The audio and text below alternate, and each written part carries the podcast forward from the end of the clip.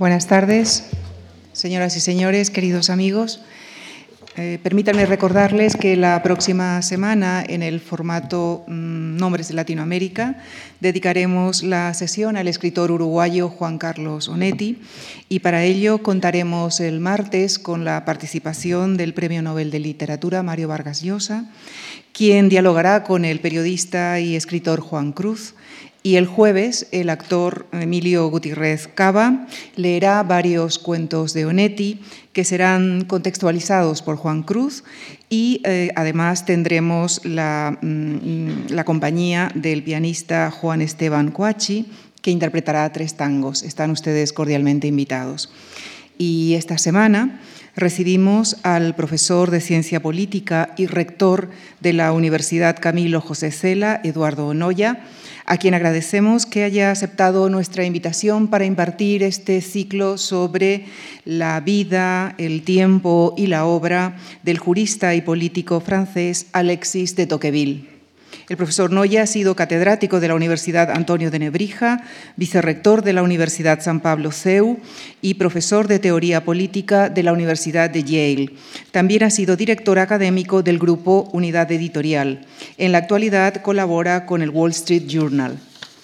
Es un gran investigador de la figura de Tocqueville, ha editado y traducido el libro La democracia en América, es también autor del ensayo Alexis de Tocqueville, una bibliografía crítica, y ha editado el volumen colectivo Alexis de Tocqueville, Libertad, Igualdad y Despotismo. Es asimismo miembro de la Comisión Internacional Tocqueville.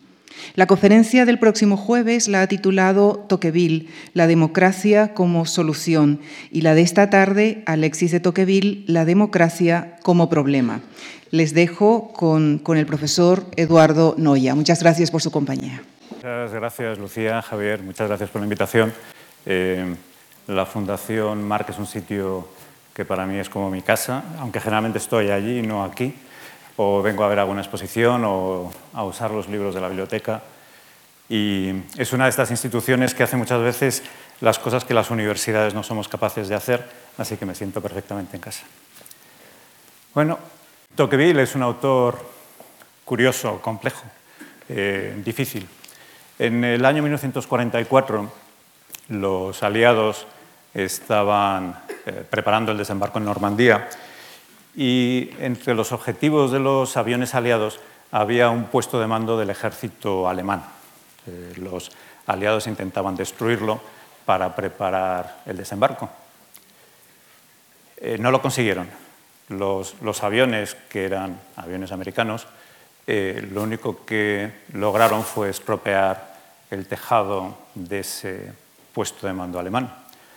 Lo que los aviadores americanos no sabían es que estaban intentando destruir la casa de Alexis eh, de Tocqueville. Y lo que tampoco podían saber es que ese tejado, así como los parterres, las plantas, el jardín, eh, se habían arreglado y se habían plantado con los derechos de autor de la democracia en América. Una paradoja, pero hay más. No solamente los americanos estaban destrozando la casa del autor, que todo el mundo dice ha escrito el mejor libro sobre la democracia y sobre los Estados Unidos, es que es perfectamente probable que alguno de esos aviadores o los navegantes que iban en los aviones llevasen en su bolsillo un pequeño librito que había editado el gobierno americano eh, intentando explicar qué era la democracia. Un pequeño librito que estaba formado compuesto de citas de la obra La democracia en América. Pero como digo, autor paradójico, irónico, y la historia es muy irónica, porque en los años 50, cuando los descendientes de Tocqueville decidieron que había que finalmente arreglar esa casa que seguía en bastante mal estado desde, desde el momento del desembarco en Normandía, no se les ocurrió otra cosa que poner en venta el manuscrito de la democracia en América, y evidentemente lo que tenía más sentido era vendérselo a los americanos. La Universidad de Harvard eh, fue la primera a la que hicieron la propuesta. Eh, Harvard dijo que aquello no tenía ningún interés y lo compró eh, la Universidad de Yale. Así que, paradójicamente, los americanos destrozando la casa, o al menos el tejado de la casa de Tocqueville, y y viéndose forzada la familia después a, reparar ese tejado, los americanos recibieron en Estados Unidos los manuscritos, los papeles, todos los documentos relacionados con la democracia en América. Lo que no está mal, porque durante muchos años eh, los manuscritos de Tocqueville en Francia no se han podido consultar, en Estados Unidos sí, así que por eso hoy ha sido posible. Eh, yo he podido hace algunos años publicar todos esos manuscritos inéditos, todos esos papeles, la correspondencia, etcétera, que nunca se había podido ver, ni consultar, ni publicar. Esto tiene mucho sentido porque eh, Tocqueville es un autor totalmente paradójico. Si uno se aproxima a él y lo busca eh, en libros, en la red, descubre que para algunos es un conservador, para otros es un liberal, para unos es un aristócrata, para otros es un liberal conservador, para otros es un conservador liberal. Y últimamente se ha puesto de moda, ante este problema de qué es exactamente Tocqueville, se ha puesto de moda decir que es un liberal extraño o un tipo raro, vamos, eh, porque no se sabe muy bien qué es lo que quiere decir y por qué lo dice. El problema está en que bueno, hay, hay autores de una velocidad, hay autores de dos velocidades y hay autores de tres velocidades. Los autores de una velocidad son los que tienen ya la respuesta de todo y siempre aplican la misma solución. Siempre es lo mismo, una velocidad. Autores de tres velocidades hay muchos. El más conocido, por supuesto, es Marx. La historia siempre se mueve con movimientos de tres. Pero cuando llegamos a los autores de dos velocidades, hay siempre un problema muy complejo, porque si uno le mira desde una perspectiva, parece lo contrario de la otra perspectiva. Y por eso tiene mucho sentido, es muy lógico, que este autor tan complejo, Tocqueville, para algunos sea un conservador y para otros sea un liberal, porque de hecho es las dos cosas, un demócrata y un aristócrata, simultáneamente. Tocqueville eh, nace en el año 1805, eh, Francia estaba saliendo de los efectos de la Revolución Francesa, Napoleón. Su familia había sufrido también en la Revolución Francesa, algunos de sus familiares habían sido ejecutados, sus, padres habían estado en la cárcel y se habían librado por poco de la guillotina. Tocqueville proviene de una familia aristocrática y decide que lo que quiere hacer es estudiar derecho y eso es lo que estudia. Sigue a su padre por distintas partes de Francia, su padre era prefecto y el gobierno le mandaba de vez en cuando a un sitio, a otro sitio. Así que Tocqueville viaja con su padre mientras está ah, aprendiendo, yendo al liceo y después estudiando derecho y cuando termina la carrera empieza a ejercer de magistrado, de juez. Sin embargo, muy pronto empieza a escribir a sus amigos diciendo, no estoy muy contento con esto, creo que voy a ser una máquina legal, me voy a dedicar a aplicar la ley y poco más, yo quiero hacer algo más. En este momento preciso de su vida se encuentra con su mejor amigo Gustavo de Beaumont, que también era un aristócrata francés. Era un aristócrata francés de un origen muy parecido al de Tocqueville y también juez. Los dos se hacen amigos, comparten un apartamento y empiezan a pensar que quieren hacer algo más, quizá entrar en política, escribir algún libro, pero que no quieren ser jueces simplemente. La vida les tenía que ofrecer algo más. En este momento, Luis XVIII, Carlos X, eh, se produce la Revolución de Julio y aparece un rey burgués, un rey que dice que quiere ser como un ciudadano más, que no va a ser un rey, un rey que se hace un cuadro con un bastón y un bombín, eh, un rey que dice yo soy un rey burgués, soy un rey, ciudadano. Tocqueville, Beaumont eran jueces, habían, habían jurado la obediencia a las leyes del régimen anterior y se plantean el problema de si quieren jurar a este nuevo rey de una dinastía distinta que pretendía, según daba la impresión, llevar a cabo un cambio revolucionario, liberal en Francia. Y no tienen ningún problema los dos en, volver a jurar, jurar alianza al nuevo régimen. Y lo explican, dicen, bueno, es que no hay otra solución. Este rey podemos estar más o menos de acuerdo, pero si decimos que no, vamos a volver otra vez a la Revolución Francesa. La obra de Tocqueville, como la de tantos franceses de principios del siglo XIX, está dirigida, encaminada, eh, obsesionada con el problema de intentar comprender qué es y qué ocurrió con la Revolución Francesa. Y sobre todo con un problema vital para ellos. ¿Estaba Francia y también Europa condenada a subir una revolución, sufrir una revolución, otra revolución, otra revolución, una contrarrevolución, eh, regímenes de un tipo después de un tipo contrario? ¿O había alguna posibilidad de que Francia y el resto de Europa tuvieran una cierta estabilidad? Y para ir un poco más allá, eh, ¿sería posible que en Europa hubiese un sistema democrático como el americano? Porque en América parecía que había democracia, que funcionaba, y no había ningún problema, y no había revoluciones, y no había en el norte de los Estados Unidos incluso los negros podían votar. La ley les hacía iguales a los blancos. Bien, Tocqueville y Beaumont, dos jóvenes de origen aristócrata, jueces, empezando su carrera, resultaban sospechosos para el nuevo régimen. Sí, estos dos jovencitos han firmado, eh, parece que dicen que van a hacer lo que les digamos, que son adictos al régimen, pero esto es verdad o es mentira. Eh, a lo mejor son espías, a lo mejor están aquí intentando hacer cosas en contra nuestra. Y con una artimaña legal les obligan a, jurar la obediencia al nuevo rey una segunda vez, cosa que es inusitada. No sé, ya ha, ya jurado, no, no, pero otra vez, porque como le vamos a cambiar de puesto por si acaso, jure esto otra vez. Bien, los, los dos amigos sabían que, en fin, que no tenían muchas posibilidades de avanzar en su carrera eh, de magistrados en Francia, que no gozaban de mucha popularidad, y empezaron a pensar, bueno, ¿qué hacemos? Eh, nuestra situación en Francia es incómoda, eh, ¿qué va a pasar en los próximos años? A lo mejor hay una revolución, hay otro cambio. Y, y se les ocurrió una idea brillante. Los momentos revolucionarios son siempre momentos de cambios, de adaptación. La Revolución Francesa consiguió establecer un francés eh, idéntico en toda Francia, un sistema educativo idéntico en toda Francia. Las revoluciones intentan organizar, estructurar, cambiar. Pero había algo a lo que la Revolución Francesa todavía no había llegado en el año 1830, que eran las prisiones. Las prisiones en Francia, como en el resto de Europa, eran simplemente unas casas donde se metía a presos preventivos, con presos eh, con delitos de sangre, con presos eh, que, no tenían delitos de sangre y solamente económicos, no había ningún régimen, ninguna estructura. Eh, el sistema penitenciario no existía, las penitenciarías eran algo desconocido. Y sin embargo esto, la penitenciaría, un concepto nuevo, un sitio donde el preso iba a, a rehabilitarse, sí existían en los Estados Unidos.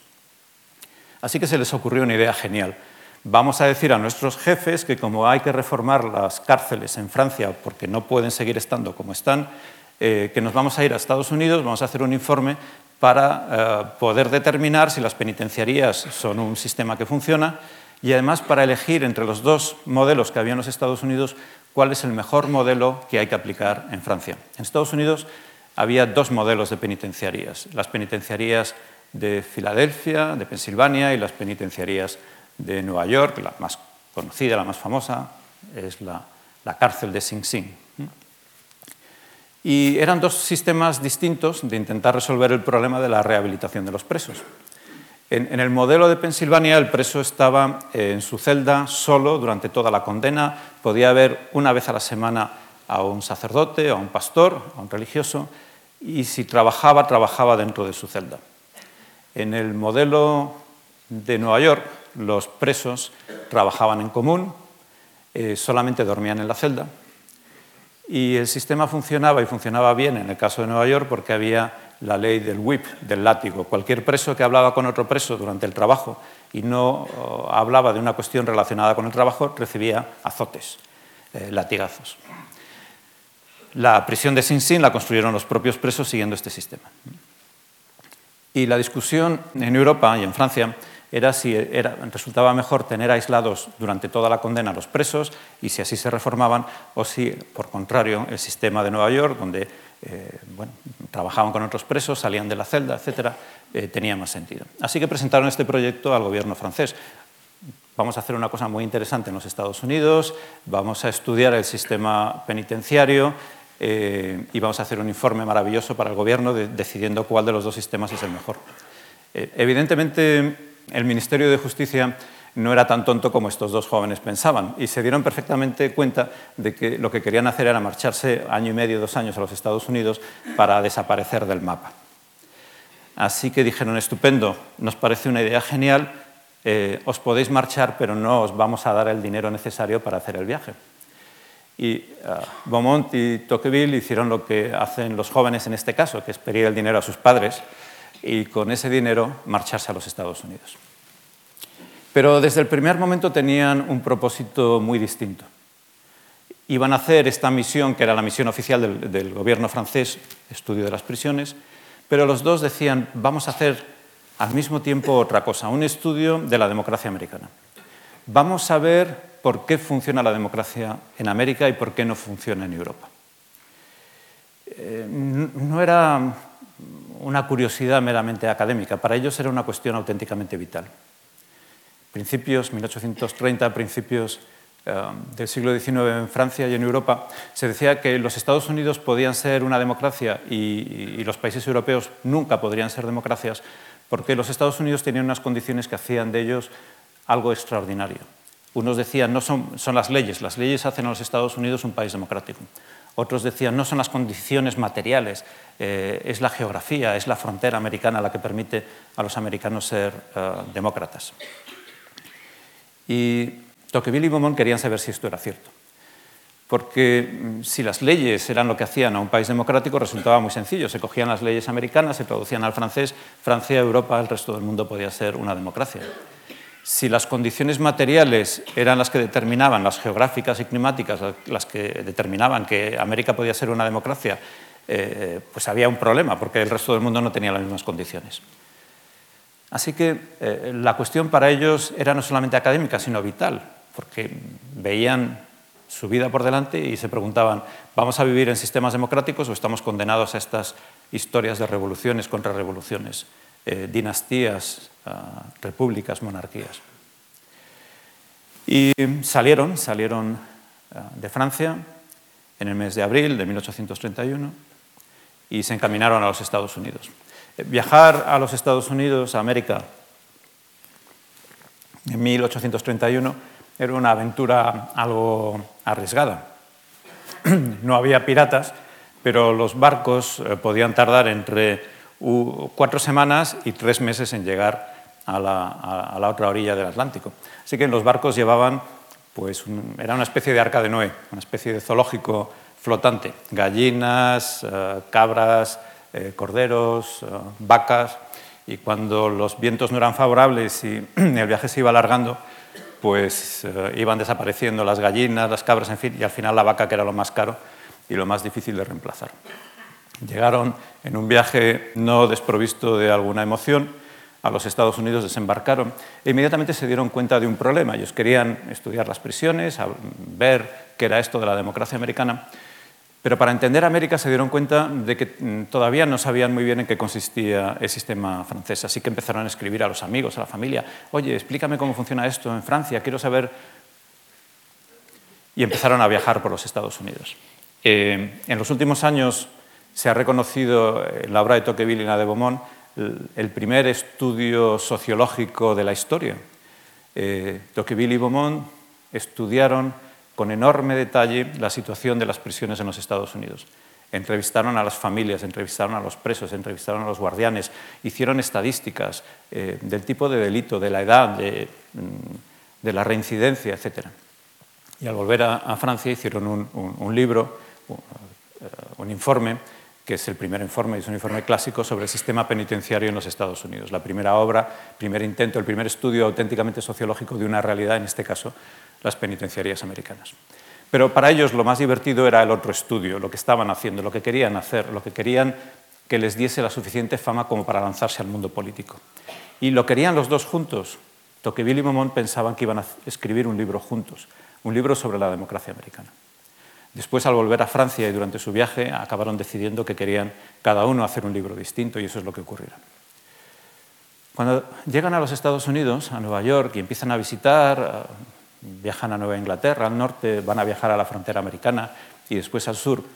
Eh, organizaron su viaje para descubrir exactamente aquellos lugares en los que ellos pensaban que se podía ver si de verdad una democracia tenía que ver pues, con las leyes, tenía que ver con la frontera, tenía que ver con la esclavitud o no, las condiciones climáticas.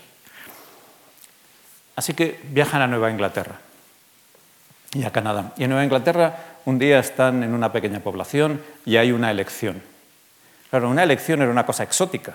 Y estos dos franceses fueron al colegio electoral para, para, ver cómo se desarrollaba una elección. Bueno, ¿y cómo se hace? No, pues miren, aquí tenemos la lista de todas las personas, vienen, tachamos cuando votan, aquí depositan el voto, etc. Ah, déjeme usted ver esta... Así, aquí veo los nombres, aquí veo la raza, o sea que esta persona es negra, sí, esta es negra, esta es blanca, este se llama John Smith, etc. Ah, qué interesante, vienen aquí, depositan el voto. Estaban allí, eh, las horas pasaban y ellos intentaban entender qué era esto de un colegio electoral y una votación. Pero había algo que les sorprendía. En Nueva Inglaterra la ley establecía que los negros y los blancos eran idénticos y que se podían casar entre ellos, tenían derecho al voto, etc. Y sin embargo pasaban las horas y ellos veían que había negros en la población, pero que ninguno entraba a votar. Al cabo de un tiempo le preguntaron al presidente del colegio electoral, oiga, es curioso esto, ¿qué pasa? Que están organizados, la población blanca viene por la mañana, la negra viene por la tarde, tienen otro día a lo mejor. No, no, no, no, pueden venir cuando quieran y tal. Bueno, es un tanto extraño porque llevamos aquí mucho tiempo y no ha venido ningún negro a votar. No, es que si algún negro se atreviese a entrar aquí en el colegio electoral le mataríamos a palos. Ya. Esto eh, fue para Tocqueville y, Beaumont un choque eh, brutal que se iba a completar después cuando viajasen al sur de los Estados Unidos, donde existía la esclavitud. Porque la ley establecía eh, la igualdad entre las dos razas, la ley establecía que no había ninguna diferencia entre unos y otros, y sin embargo la realidad social que ellos estaban empezando a ver desde el primer día es que los blancos y los negros vivían en dos sociedades totalmente distintas, en dos barrios totalmente distintos, en dos mundos totalmente distintos, aunque la ley decía que eran iguales ante la ley. La otra parte que ellos querían estudiar eh, era la frontera americana. En 1831 la frontera de los Estados Unidos estaba en Pontiac y Saginaw, que son dos pequeñas poblaciones cerca de Detroit, eh, muy cerca de donde Henry Ford eh, abrió la primera eh, cadena de montaje. Llegar hasta allí era extraordinariamente complicado. No había caminos, no había hoteles, había que alquilar caballos y buscarse unos guías indios, pero ellos querían ver qué era eso de la frontera. Habían oído hablar de Daniel Boone, todo el mundo decía, me voy a América, me voy a la frontera. les fascinaba, tenían que verlo. Así que se ponen en marcha. Y descubren cosas que les sorprenden mucho. Como no hay hoteles, como no hay posibilidad de viajar con cierta comodidad, ni caminos, el sistema que se seguía es que uno alquilaba eh, los caballos, buscaba los guías indios y le llevaban a uno de sitio en sitio. Y cuando llegaba la hora de, dormir, eh, pues uno buscaba una cabaña de, de, troncos, llamaba a la puerta y decía, estoy por aquí de paso, necesito dormir, me dan por favor agua y comida para los caballos y al día siguiente se ponían en marcha. Y, y Tocqueville y Beaumont, después de dos o tres días, empezaban a sentirse un poco incómodos.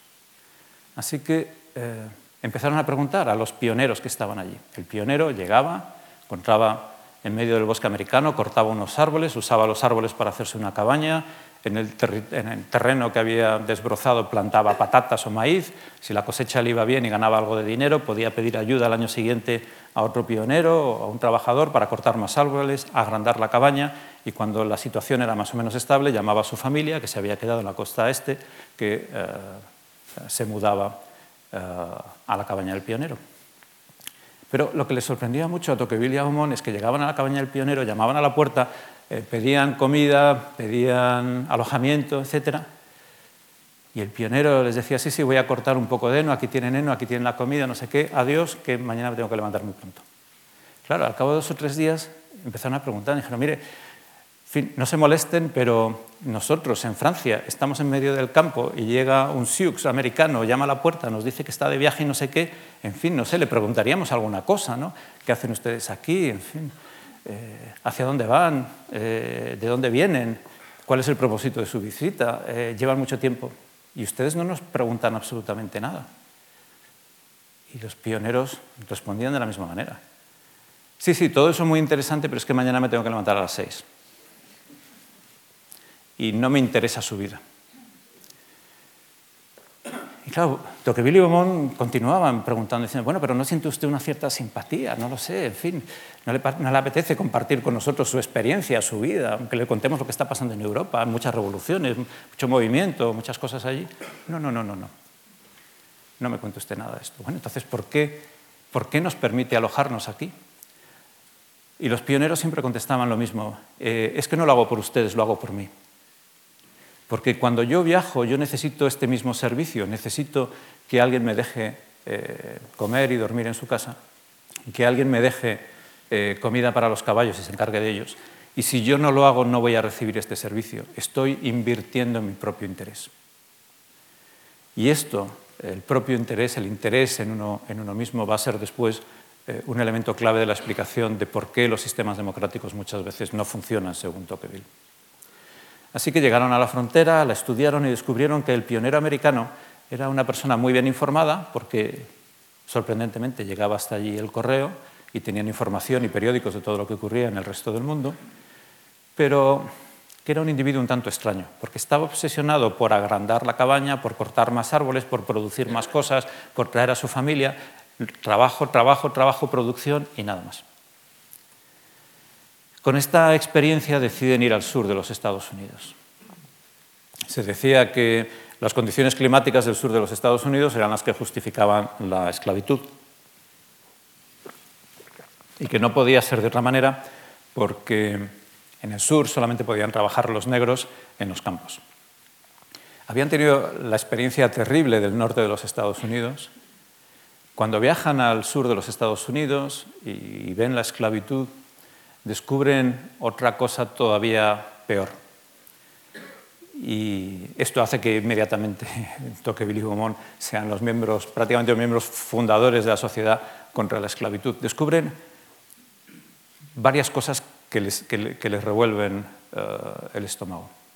La primera que descubren es que hay un cierto número de personas, de yanquis, de mm, propietarios del norte de los Estados Unidos, de Nueva Inglaterra, que tienen dos familias, una familia blanca en el norte y una familia negra en el sur.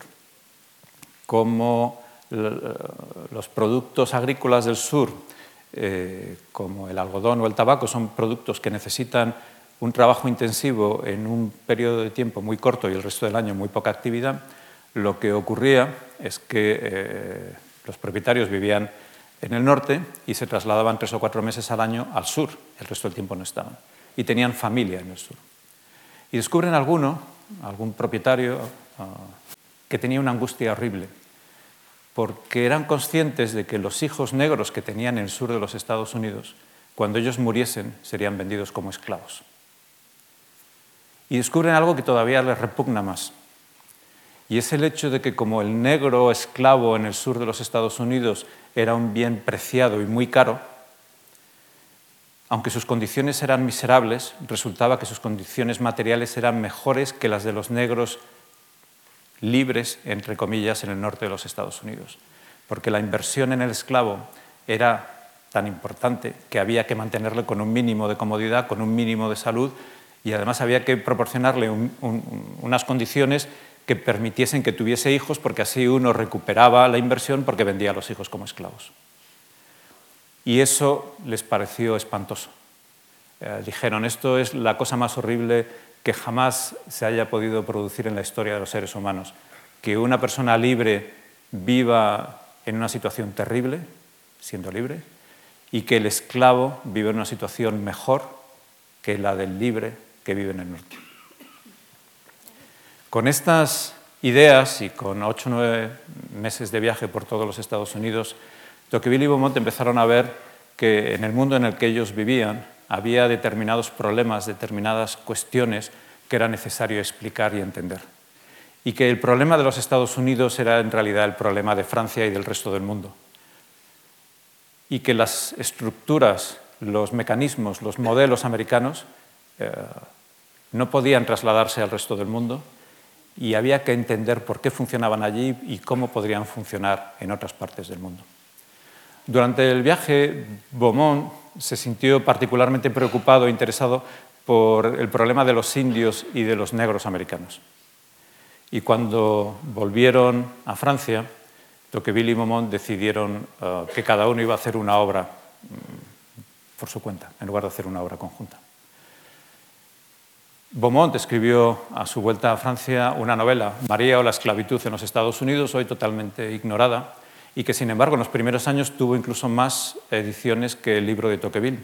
Es una novela un tanto peculiar, porque la mitad de la novela son notas eh, con información, referencias críticas, etc. Una novela social, no muy fácil de leer, pero una novela única en su, eh, en su género, porque es una novela en la que Beaumont plantea la unión de los negros y de los nativos indios americanos eh, para rebelarse en, contra de los blancos americanos. Y, no solamente por este argumento, sino porque el argumento está basado en el hecho de que en la novela eh, la mujer eh, resulta que aunque es de raza blanca, es legalmente negra y por lo tanto no tiene derecho a casarse con un blanco eh, fuera de los estados de Nueva Inglaterra, porque su tatarabuela mm, había sido negra. Y este problema del negro que es libre, como el de las Antillas, y el blanco que es esclavo porque un tatarabuelo o una tatarabuela ha sido, ha sido negro, aunque tenga los rasgos eh, de un blanco, es tratado por primera vez en la historia por Gustavo de Beaumont en esta, en esta novela. Tocqueville regresa a Francia con muchas notas, con su eh, proyecto de hacer este informe sobre el sistema penitenciario. Eh, de hecho, lo tiene que escribir Beaumont porque Tocqueville eh, entra en una especie de depresión y se pone a escribir. Y lo más curioso es que La democracia en América, que es el libro más complejo, más completo, más complicado sobre los sistemas democráticos modernos, es un libro que Tocqueville escribe con muy pocas fuentes. Eh, uno piensa que usó centenares de libros, artículos, etc. No, solamente cuatro o cinco libros. Eh, Tocqueville se paseaba toda su vida con tres libros. El contrato social de Rousseau, eh, El espíritu de las leyes de Montesquieu y Los pensamientos de Pascal. Los leía y releía y releía. Y decía que lo importante era pensar, no, no leer muchas cosas sobre el tema, que incluso eso podía ser peligroso, que él quería interpretar la realidad y esos tres libros le servían de base para entenderlo todo. Así que con muy pocos libros, pero pensando mucho, Tocqueville escribió la primera parte de La democracia en América, que se publicó en 1835, y cinco años, cinco años más tarde, en 1840, la segunda parte. La segunda parte mucho más compleja, mucho más difícil, mucho más teórica, la primera más asequible y un éxito desde el momento de su publicación. La teoría de Tocqueville es compleja, como he dicho al principio, porque Tocqueville va a decir en este libro que la democracia es el mejor sistema político que la democracia es el peor sistema político. Y que la cuestión es que los seres humanos tienen que decidir si quieren vivir en el mejor sistema político o si van a acabar viviendo en el peor sistema político.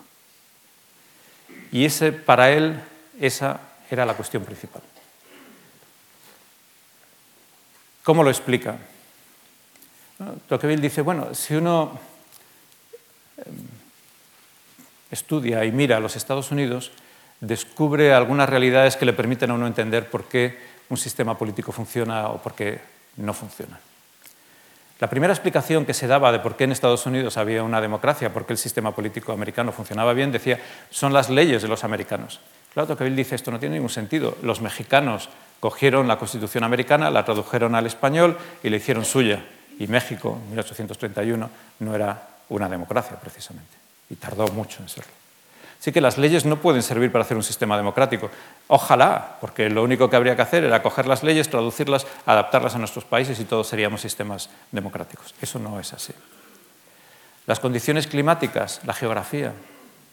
Tocqueville descubrió que contrariamente a lo que se decía en Europa, los pioneros que vivían en la frontera americana no eran los europeos que habían escapado de Europa por razones varias, eran la siguiente generación. Los europeos se trasladaban al este americano y eran sus hijos los que se iban al oeste. La frontera era una frontera de americanos, no era una frontera de europeos. La idea de que uno podía deshacerse de los problemas sociales y políticos de un país simplemente con una frontera podía funcionar, pero en este caso para Tocqueville y Beaumont aquello no era una explicación, no les servía. La frontera tampoco servía. Entonces, ¿qué hace a un sistema auténticamente democrático? ¿Por qué un sistema funciona y otro sistema no funciona? ¿Y, cuáles son las posibilidades o en qué mundo vamos a vivir?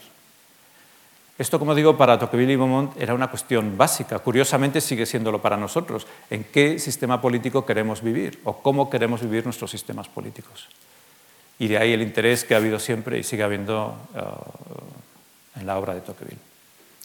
Tocqueville decía, bueno, si uno mira la historia eh, y, estudia lo que ha pasado desde, hace varios siglos, uno descubre eh, que existe una realidad que es imparable eh, que avanza, que, es, imposible que se pare. Y esta realidad, dice Tocqueville, es la igualdad. Uno mira, y sí, hay momentos en los que los países dan marcha atrás, pierden la igualdad, hay momentos en los que esa igualdad está en peligro, pero si uno mira desde el siglo XIII, XIV, toda la evolución de la historia es un movimiento hacia la igualdad. Hace tres, cuatro, cinco siglos el apellido era eh, un elemento de desigualdad social.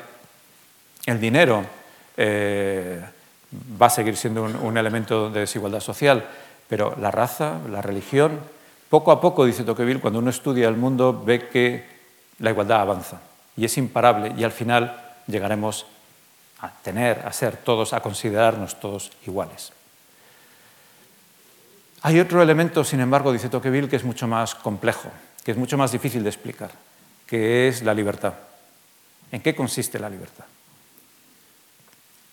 Y aquí Tocqueville eh, se para y, no encuentra una respuesta. Unos años más tarde, toda la obra de Tocqueville es una reflexión sobre la libertad. Unos años más tarde, eh, alguien le pregunta, le dice, vamos a ver, sí, habla usted mucho de libertad, el despotismo y tal, ¿y la libertad qué es? Y Tocqueville da una respuesta. Dice, mire, si me lo está preguntando usted, no se lo puedo explicar porque nunca lo va a entender, porque nunca se ha sentido libre. y otra vez, eh, cuando ya está al final de su carrera y hace un discurso en la Academia de Ciencias Morales y Políticas, son las dos veces que de verdad ha explicado en qué consiste la libertad, eh, vuelve a reflexionar sobre el mismo problema y se pregunta en qué consiste la libertad, en qué consiste ese elemento que es la libertad. Y se encuentra con el mismo problema, se para, no tiene palabras, no lo puede definir. Y dice, bueno, lo único que yo puedo decir de la libertad, ya que me apuráis y tengo que decir algo, es que la libertad funciona de la misma manera que, eh, como decía Madame de Sévigné, una escritora francesa, funciona el amor, que es un gran recommenceur, que es una cosa que comienza continuamente. Pero con estas pinceladas y el resto de su obra, que es simplemente una reflexión sobre en qué consiste la libertad, es posible entender lo que quiere decir Tocqueville por libertad. Tocqueville decía, la libertad no existe, la libertad es una sensación. Y paradójicamente puede ser que tengamos sistemas políticos con leyes que no nos dan determinadas libertades y sin embargo nos sentimos libres. La libertad de un español no es la libertad de un americano. Un americano considera parte esencial, muchos de ellos, de su libertad llevar o tener o poder comprar armas, cosa que no ocurre en otras partes del mundo. Una libertad de un italiano no es la libertad de un francés, y una libertad de un español hoy no es la libertad de un español en el año 78, en el 85. Son libertades distintas. La libertad no es un concepto, es un sentimiento, es una sensación. Y el problema es que esa sensación hay que producirla diariamente. Si no se produce, no la tenemos. Es como el amor. ¿eh? No sirve. Te dije en el 83 que te quería, se acabó. No funciona así. Así que Tocqueville llega, después de su viaje americano, a una conclusión. En el futuro, dice él, sí, va a haber monarquías, repúblicas, lo que queráis, pero en el fondo, dice Tocqueville, solamente van a ser posibles tres sistemas políticos. Solamente va a haber tres posibilidades. La primera posibilidad, dice Tocqueville, es que la libertad sea lo más importante en el sistema político, tenga la forma que, eh, sea, la forma ya no importa. Si, la libertad es lo más importante, al final no va a haber forma política, porque vamos a hacer todo lo que queramos y no hay ni estructura, ni forma, ni política, ni Estado, ni sociedad, ni nada. Es la anarquía, no hay forma política, no hay Estado, no hay democracia, no hay nada. Tendremos un sistema político, segundo modelo, el bueno, en el que existirá libertad e igualdad. Y hablaré más tarde de eso. Y tendremos a lo mejor un sistema político en el que la igualdad, sea más importante que la libertad. Y ese, dice Tocqueville, será el peor sistema político posible. Y no solamente el peor sistema político posible, sino el sistema político del que es más difícil salir para volver a, ser libres. Y desgraciadamente, va a decir Tocqueville durante toda su vida y toda su obra, lo que está ocurriendo en los sistemas políticos en el siglo XIX, lo que, está ocurriendo ya en Estados Unidos en parte y lo que puede ocurrir en el resto de Europa es que resulta tan atractivo ese modelo de ser iguales y no ser libres que a lo mejor, que desgraciadamente ese va a ser el modelo que funcione, el modelo que todo el mundo va a querer porque es más divertido. Y como es más divertido, será el peor sistema y seremos iguales pero nunca seremos libres. Y será una democracia de nombre, pero una democracia sin libertad. Si uno mira la historia, dice Tocqueville, efectivamente cada vez somos más iguales. Y la igualdad es un concepto que resulta muy atractivo, porque todo el mundo lo entiende. Tengo los mismos derechos que mi vecino. Da igual cuál sea mi, apellido. Da igual cuál sea mi raza, mi edad, mi condición social, eh, la manera como voy vestido, el acento que tenga. Soy igual, tengo los mismos derechos que mi vecino. Incluso lo podemos dibujar con el signo igual. Dos es igual a dos. Lo entendemos, decía Tocqueville, porque la igualdad es un concepto que está metido en nuestra cabeza, es la base de la razón. Si el principio de la igualdad, que es el principio de la identidad, el principio de, no contradicción, no funcionase, no podríamos hablar, no podríamos vestirnos, no podríamos comunicarnos, no existiríamos. La igualdad es el principio de la razón y, como está metido dentro de nuestras mentes, es evidente que todos entendemos en qué consiste la igualdad. La libertad es un sentimiento, es una sensación y por lo tanto mucho más complejo. Y ahora después veremos hasta qué punto complejo. ¿Por qué en un más sistema político, democrático, la igualdad se vuelve mucho más importante que la libertad? Pues eso, según Tocqueville, es porque actuamos como los pioneros americanos. Supongamos un mundo, dice Tocqueville, que va hacia la igualdad. Y las cosas que antes nos distinguían, la educación, eh, el origen, la palabra, la religión, todas esas cosas, y Tocqueville está de acuerdo, dice esto está muy bien. Es más, seguro, decía Tocqueville, que Dios quiere que esto sea así, que todo eso vaya desapareciendo y seamos más iguales. Pero sin embargo, dice Tocqueville, llega un momento en el que todos queremos ser iguales, pero todos queremos demostrar al vecino que somos mejores que el vecino.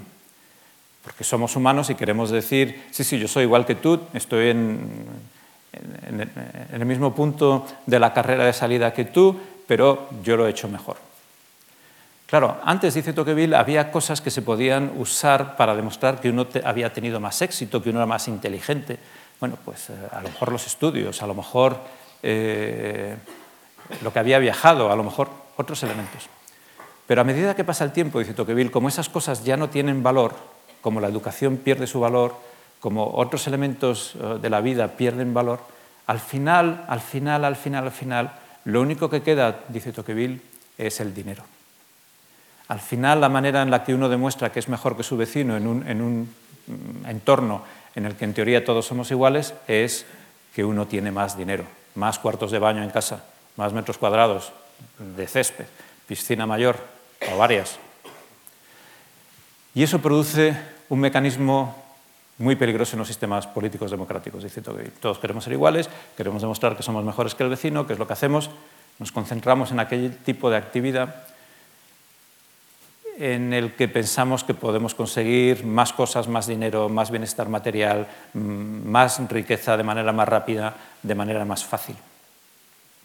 Y esto, dice Tocqueville, aparta en los malos sistemas democráticos, aparta a los ciudadanos de aquello que es complejo, que no tiene una recompensa económica inmediata, eh, de, aquello que se aleja de ese objetivo.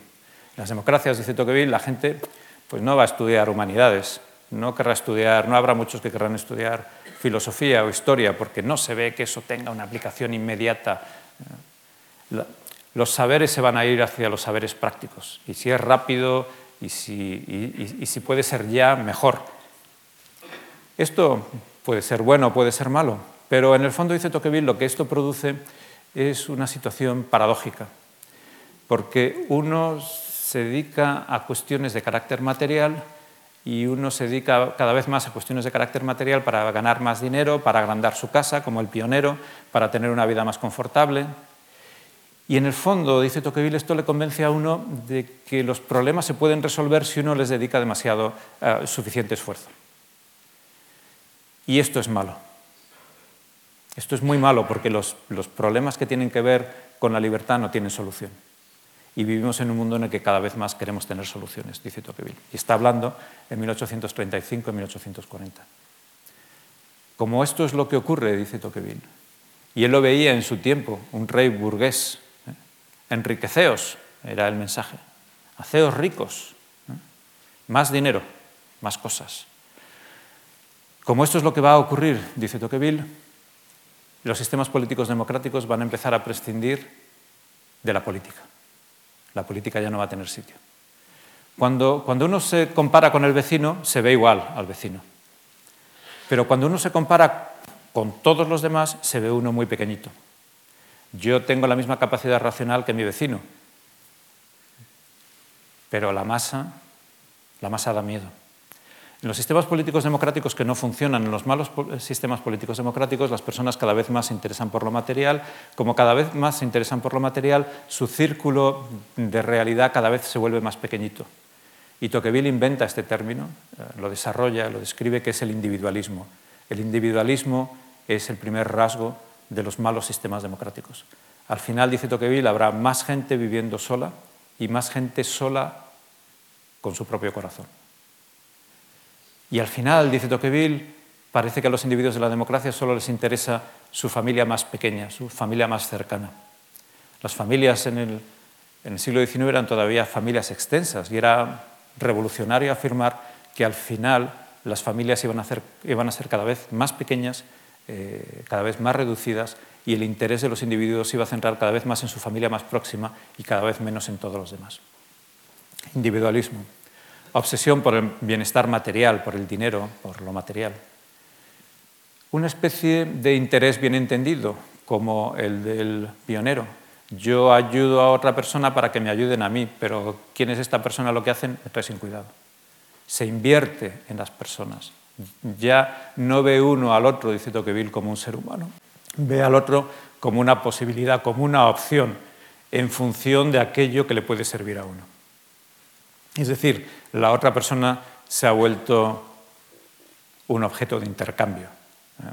se ha metido en un proceso de mercado, ya no es un ser humano. Y cuando ocurre todo esto, además, dice Tocqueville, ocurre una cosa misteriosa, que él llama la tiranía de la mayoría, y que para él funciona de esta manera. Los problemas políticos, piensa el mal demócrata, según Tocqueville, se pueden resolver y simplemente hay que pensar un poco para resolverlos. Queremos resolver el problema del paro. Es muy sencillo. Le decimos al presidente, el que sea, que mañana dé a todas las personas que están en paro 20.000 eh, euros, una casa y un coche. Y ya no hay paro ni pobreza en España. El mal demócrata, dice Tocqueville, piensa que los problemas se pueden resolver porque en su vida diaria cada vez se está concentrando más en problemas de tipo práctico y los problemas de tipo práctico son problemas en los que la inversión y el esfuerzo determinan el resultado. Los laboratorios que tienen más verdad o que encuentran más verdad son los laboratorios que tienen más dinero y pagan mejor a sus investigadores. Siempre hay una relación directa entre esas dos cosas. Como uno se dedica a hacer cosas materiales y ve que tiene una realidad, la transforma y produce algo, piensa que los problemas sociales y políticos funcionan de la misma manera. Y cuando le toca a uno decidir en cuestiones sociales y políticas, lo que ocurre, dice Tocqueville, mentalmente es lo siguiente, uy, yo este problema lo podría resolver, pero no tengo tiempo, porque necesito subir en mi empresa al nivel 32, que es el que da acceso al cuarto de baño de los ejecutivos y a la plaza de aparcamiento. Entonces no tengo tiempo de encargarme de este tipo de problemas. Yo lo resolvería. Es el síndrome de eh, algún taxista. No, el problema del tráfico, si a mí me dejasen, yo aquí, no sé qué, Ana Botella no sabe, pero yo en dos minutos arreglo el tráfico porque lo que hay que hacer es esto y tal, o el país o lo que sea. Esto es lo que pasa en las malas democracias. Y cuando, cuando uno tiene que tomar una decisión, dice Tocqueville, uno mira a su alrededor y dice, bueno, yo no tengo tiempo, pero parece que hay gente que está pensando sobre este tema y todos han decidido que esto es lo que hay que hacer o pensar. Y uno se añade a esa opinión Y no solamente se añade a esa opinión, dice Tocqueville, es que además uno se añade a esa opinión, se une a esa opinión diciendo, no, yo lo he pensado muy bien, estoy, eh, lo he razonado, y he llegado a la conclusión de que... Y así dice Tocqueville, se produce una cosa extraña, que es la tiranía de la mayoría. Hoy eso se le llama lo políticamente correcto. No se puede decir nada malo de las focas ni de los delfines, que son animales muy simpáticos los dos. Eh, estaría mal. Estaría mal hablar de estas cosas. Tocqueville dice, eso es la tiranía de la mayoría. Nadie se atreve a contradecir la opinión pública. Y así se produce una cosa extraña, que todo el mundo está de acuerdo. Parece que todo el mundo está de acuerdo. No, esto es horrible, esto, es espantoso. Y nadie se opone a la opinión pública. Es la tiranía de la mayoría. La mayoría, que dice Tocqueville, sorprendentemente, no se sabe de dónde viene ni, ni a dónde va. Y además que cambia de opinión de un día para otro sin que se sepa por qué. Pero de repente todo el mundo piensa, todo el mundo dice, todo el mundo afirma esto, sin que nadie de verdad lo haya pensado en serio. Y se produce una situación, dice Tocqueville, terrible, porque en los sistemas políticos anteriores las tiranías eran de carácter material y había una solución para resolver los problemas de los sistemas políticos en los que no existía la libertad, que era muy fácil. Uno iba al castillo o uno iba al palacio y eh, apresaba o ejecutaba al tirano y se acababa la tiranía. La tiranía era de carácter material. El tirano, quienes la apoyaban, se marchan, los echamos, nos deshacemos de ellos, se acababa la tiranía. Pero ¿cómo se deshace una tiranía de la mayoría? Porque lo paradójico de la tiranía de la mayoría es que nos, nos tiranizamos a nosotros mismos. Y estamos convencidos de que hemos tomado una opinión, de que hemos formado una opinión con total independencia, informándonos, etc. Y resulta que somos uno de los 400 millones de personas que han comprado ese teléfono, o esos pantalones vaqueros, o ese reloj. Por eso dice Tocqueville, si los sistemas políticos democráticos derivan hacia su peor versión, aquellos sistemas en los que existe la igualdad pero no existe la libertad, nos vamos a encontrar con un problema gigantesco, porque ahora resulta que nosotros somos nuestros propios tiranos. Y entonces ya no se trata de ir a un sitio y deshacerse de un tirano. Tenemos que aprender a dejar de ser nuestros propios objetos de la tiranía y a tiranizarnos nosotros mismos. Y esa, dice Tocqueville, es una operación complejísima. Es algo muy difícil. Es una cosa que es muchísimo más compleja que cualquier otro problema político que haya podido existir nunca hasta el siglo XIX. Así que este es el panorama. Una sociedad donde hay mucha igualdad y muy poca libertad. Una sociedad donde porque hay mucha igualdad y estamos obsesionados con la igualdad, nos concentramos en lo material, nos concentramos en, lo más inmediato. Y una sociedad en la que pensamos que nosotros tomamos las decisiones y después, paradójicamente, resulta que pensamos, decidimos y hacemos las mismas cosas que millones de personas. Ese es el modelo de la mala democracia de Tocqueville. Y es un modelo que para él es terrible.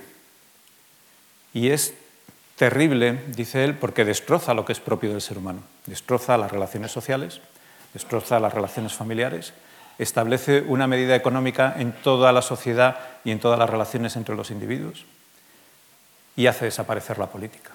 No existe la política. No existe la política porque nadie quiere enfrentarse a los problemas que no tienen solución. Y los problemas que no tienen solución pero exigen una solución son los problemas de la política, como es el amor. ¿Cómo se puede conseguir que en una sociedad de estas características aceptemos resolver problemas que no tienen solución? Porque la, pobreza no es un problema que tenga una solución fácil o definitiva, se genera continuamente. La discriminación no es un problema que desaparezca, se genera continuamente. Los sistemas políticos no son estables, degeneran. No existe la estabilidad en la política, no existe la estabilidad en la libertad. Y necesitamos generar esa estabilidad y esas sensaciones cada día. Como decía Tocqueville, es el problema del eje de commencer. Hay que empezar todos los días, hay que volver a hacerlo todos los días. No vale con decir ya está resuelto. ¿Cómo se puede hacer que personas, que ciudadanos, se transformen en políticos? Ese era para él su gran problema. Porque lo que está ocurriendo, lo que ocurre en un sistema político democrático que no funciona, dice Tocqueville, es una cosa paradójica. Y es que solamente somos libres una vez cada cuatro años cuando votamos. El resto del tiempo hemos dejado de ser libres. Y por lo tanto, decía él, en un mal sistema democrático, lo que ocurre es que no existen ciudadanos, existen súbditos. Y hemos salido ganando, dice Tocqueville.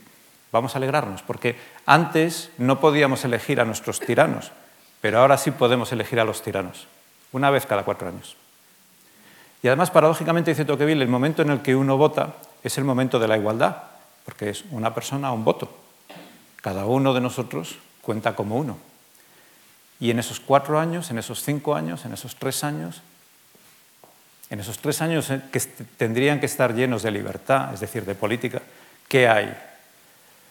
Pues según Tocqueville hay un sistema en el que como hemos renunciado a la política, hay unas estructuras, sobre todo la, del Estado, que ocupa los huecos que nosotros le, hemos dejado. Y esos huecos que le hemos dejado se rellenan con otras cosas y se rellenan con otras cosas que refuerzan nuestra idea de que lo importante no es la política sino otras cosas. Y así se produce un fenómeno de retroalimentación en el que estamos muy contentos, disfrutamos de lo que compramos, nos dedicamos a producir muchas cosas para tener más cosas, para producir más cosas y nos, interesamos por la política y la ejercemos una vez cada cuatro años cuando votamos. Por eso, si uno ve esta imagen de Tocqueville, Tocqueville resulta un autor, en fin, muy pesimista. Resulta un autor que está diciendo, atención, los sistemas políticos democráticos, que son los que se van a imponer en el siglo XIX, en todo el mundo, son sistemas políticos con enormes problemas, con enormes riesgos, con el peor riesgo, porque son los sistemas políticos más difíciles de cambiar, porque hay que cambiar a los súbditos en ciudadanos. Y esa es una operación imposible, complejísima, muy difícil ya, no basta con hacer una revolución. Autores posteriores que han desarrollado la teoría de Tocqueville lo explican de esta manera. Hoy, cuando vemos en la televisión una revolución, ¿dónde van las masas? ¿Al Palacio Presidencial? No, eso ya no importa. Van a los supermercados a romper los escaparates y salir con 50 rollos de papel higiénico. Porque el objetivo ya ha cambiado, porque la política ya no existe, porque ya no cumple un papel determinante en nuestra vida. Así que Tocqueville llega a una conclusión paradójica, mucho antes que Fukuyama y que otros autores. Tocqueville llega a la conclusión de que lo que puede ocurrir en el siglo XIX si los sistemas políticos democráticos no se estructuran y no se controlan bien es llegar al estado de naturaleza, a un estado de guerra de todos contra todos, mm, sálvese el que pueda, eh, sin solidaridad, sin ayuda, sin sociedad, sin amigos, sin familia, cada uno para sí mismo, que es el estado de naturaleza como lo definió Hobbes en el desorden, el caos, la agresividad, el peligro y el miedo.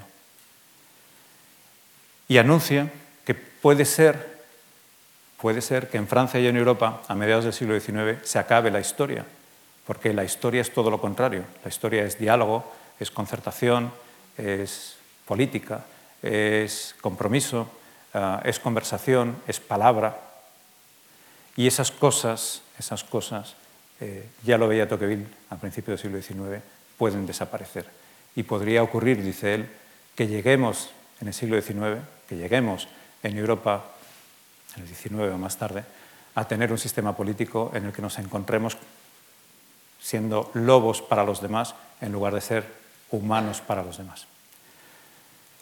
Sin embargo, hay soluciones, hay maneras, hay recetas, hay posibilidades de salir de esto.